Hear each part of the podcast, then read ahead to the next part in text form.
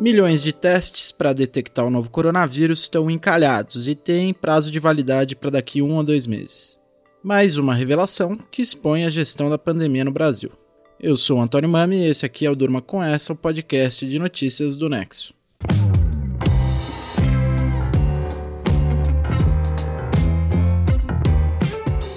Eu sou Yasmin Santos e tô aqui hoje com o Antônio para apresentar esse podcast que vai ao ar de segunda a sexta, no fim da tarde início da noite, sempre com notícias instigantes que podem continuar a ecoar por aí.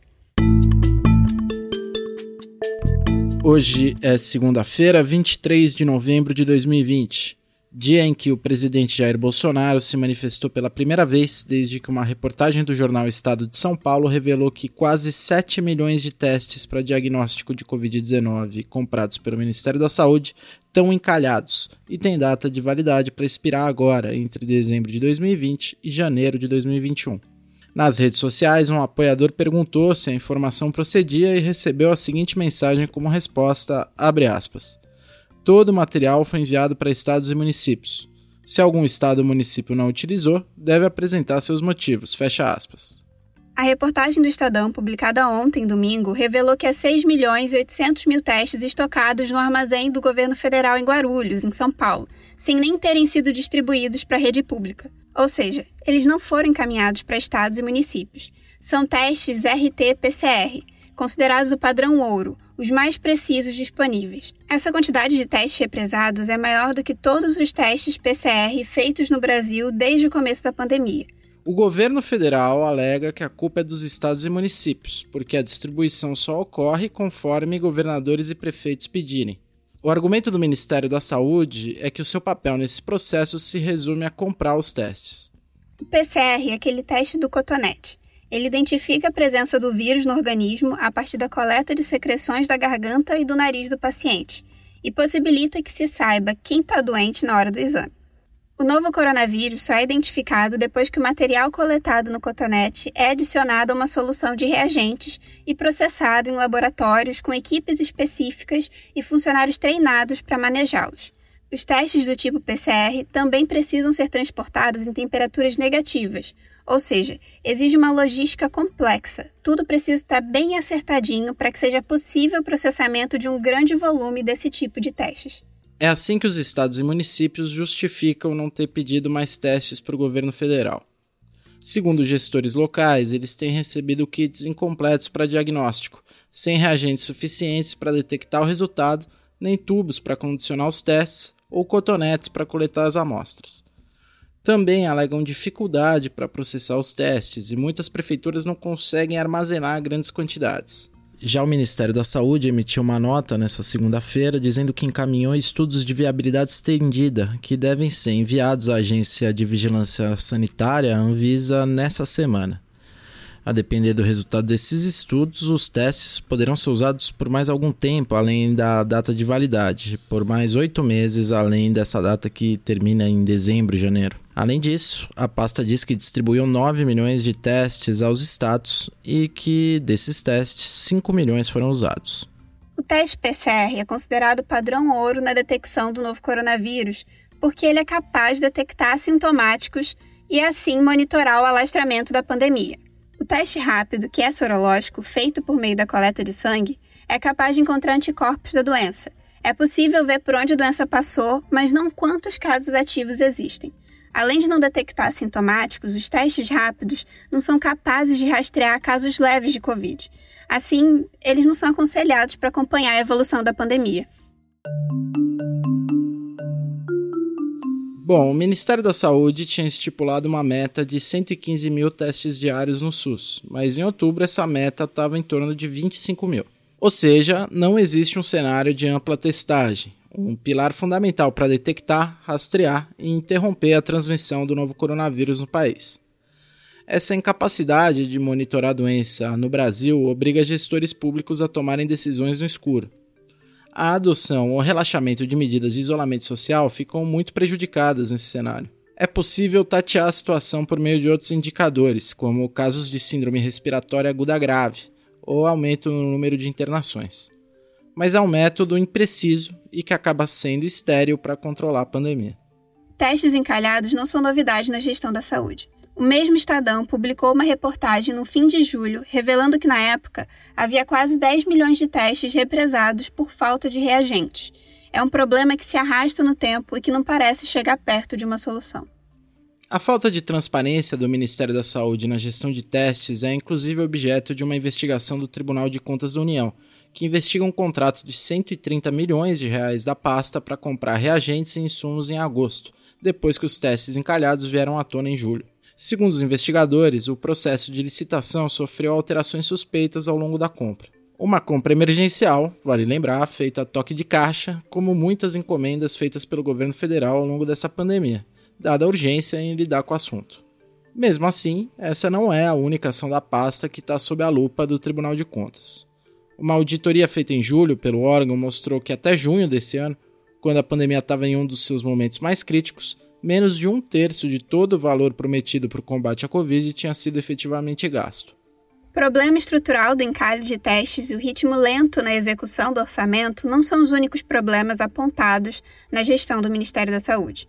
No primeiro semestre, gestores locais denunciaram desabastecimento de medicamentos utilizados em UTIs, como sedativos e analgésicos usados na intubação de pacientes graves, Paralelamente, a pasta comprou um volume gigantesco de cloroquina, um medicamento que não tem nenhuma eficácia comprovada no tratamento da Covid e que é uma bandeira política do presidente Jair Bolsonaro. Em julho, havia 4 milhões de pílulas em estoques do governo federal. As críticas à gestão do Ministério da Saúde começaram a vir de forma mais forte depois que o Bolsonaro conseguiu tomar o controle da pasta.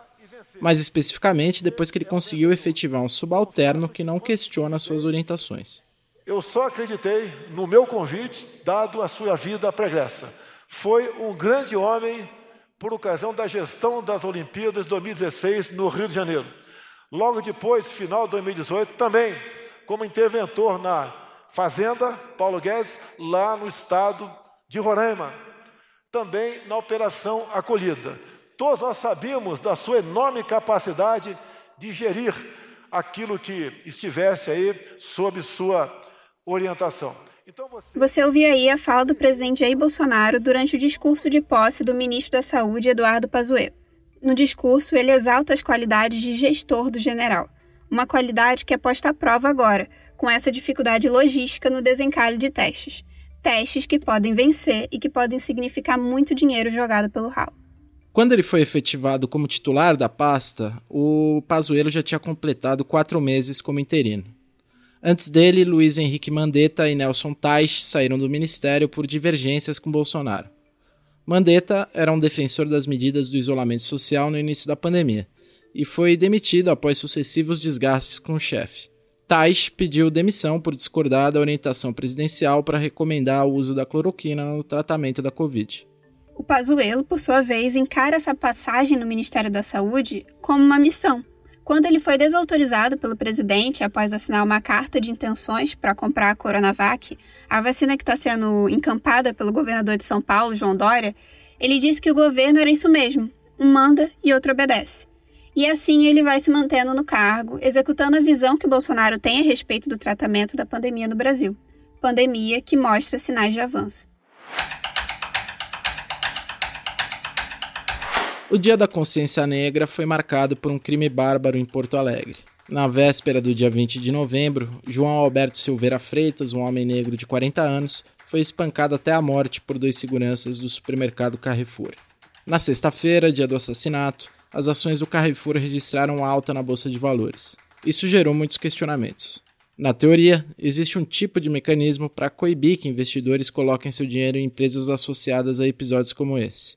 Ele é conhecido por uma sigla, ESG. O Marcelo Rubissec vai explicar para a gente o que é isso. Marcelo, o que, que significa essa sigla ESG? Quando a gente fala em ESG, a gente está tratando de uma sigla que se refere às boas práticas em três frentes: ambiental, social e governança corporativa. Daí a sigla em inglês em referência a Environment, Social e Governance. A ideia por trás do ESG é que os investidores considerem questões que vão além do retorno financeiro na hora de decidir colocar dinheiro em uma empresa ou comprar ações na bolsa de valores. É uma ideia que existe desde 2004 e que vem ganhando força nos últimos anos, principalmente desde 2019. O conceito de ESG se aplica basicamente na hora de fazer investimentos. A ideia é sempre levar em conta qual é o produto que a empresa oferece e como a própria empresa se posiciona com relação a questões sociais importantes. E não se trata só de uma escolha ética, é também uma escolha financeira. A gente tem dados recentes que mostram que os fundos de investimento que trabalham dentro dessa ideia de ESG têm tido ótimos retornos em períodos recentes. E como essa discussão se aplica ao Carrefour? No caso do Carrefour, os questionamentos foram em algumas frentes. Primeiro, você tem uma cobrança feita sobre o próprio Carrefour, que tem no seu código de conduta, que é público, a ideia de respeito à diversidade racial, mas a gente sabe que na prática não foi bem isso que aconteceu. Então, a crítica é que se a empresa realmente tivesse um processo interno coerente, daria para ter evitado a tragédia que aconteceu na sexta-feira. Mas teve também as críticas com relação aos investidores da Bolsa de Valores, porque na sexta-feira, quando se formou essa crise em torno do Carrefour e já teve protestos contra a rede, as ações do Carrefour subiram. E isso foi visto por muita gente como um sinal de que o ESG não é aplicado na prática no Brasil e acaba sendo muito mais uma coisa que fica no discurso. Mas hoje, segunda-feira, as ações do Carrefour caíram. Valeu, Marcelo. O texto dele vai estar disponível amanhã no Nexo, nexojornal.com.br. Manifestantes incendiaram a sede do Congresso da Guatemala no sábado. Quem explica o contexto difícil desse país da América Central é o repórter especial João Paulo Charlot. Olá, ouvinte. Olá, amigos do Durma com Essa. Imagine um país abatido por dois furacões em sequência no meio da pandemia da Covid-19, com alagamentos, cortes de luz e um governo que, em vez de direcionar recursos para a saúde, faz um plano mirabolante de socorro a grandes empresas.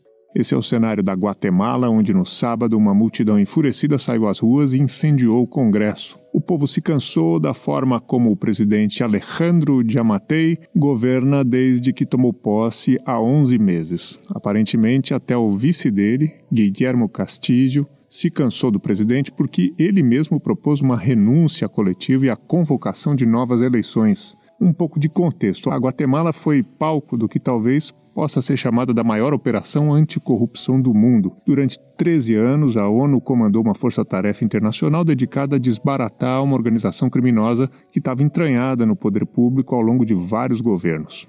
Cansados dos políticos, os guatemaltecos decidiram que seria uma boa ideia eleger um antipolítico. Foi assim que o comediante Jimmy Morales chegou ao poder em 2016. Depois dele foi a vez de elegerem um político de direita linha dura, que é o Diamatei.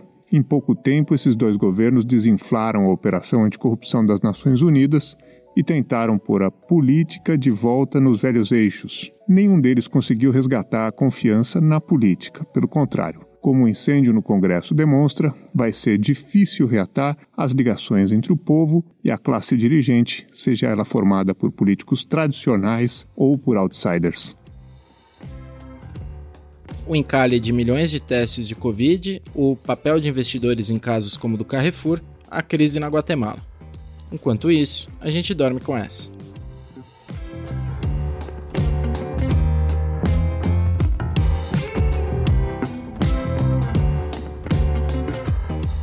Roteiro de Antônio Mami, produção de Yasmin Santos, participação de Marcelo Rubissec e João Paulo Charlot e edição de áudio de Maurício Abade, termina aqui mais um Durma com essa. Até amanhã.